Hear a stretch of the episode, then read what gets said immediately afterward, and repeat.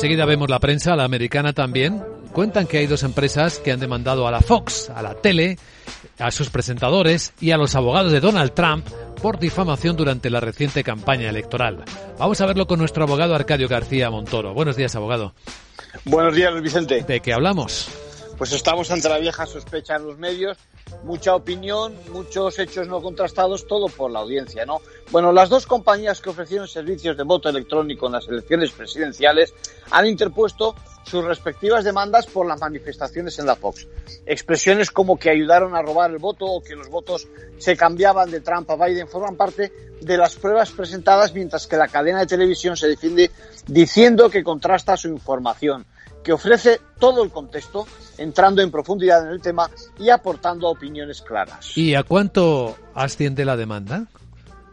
Bueno, una de las empresas, Dominion, cuya tecnología se utilizó en 24 estados, solicita 1.300 millones de indemnización en su acción contra los abogados de Trump, Giuliani y Powell. La otra, que ha sido la última en presentar la demanda ayer, Smartmatic, pide 2.700 millones de dólares. Y aquí se dirige además contra Fox, sus colaboradores. Bueno, en este caso fue utilizada en Los Ángeles, donde ganó ampliamente Biden. Es el precio que ponen al descrédito sufrido, lo que vale la acusación de ser el villano de la historia, aparte de pedir el retracto en los medios. En conclusión.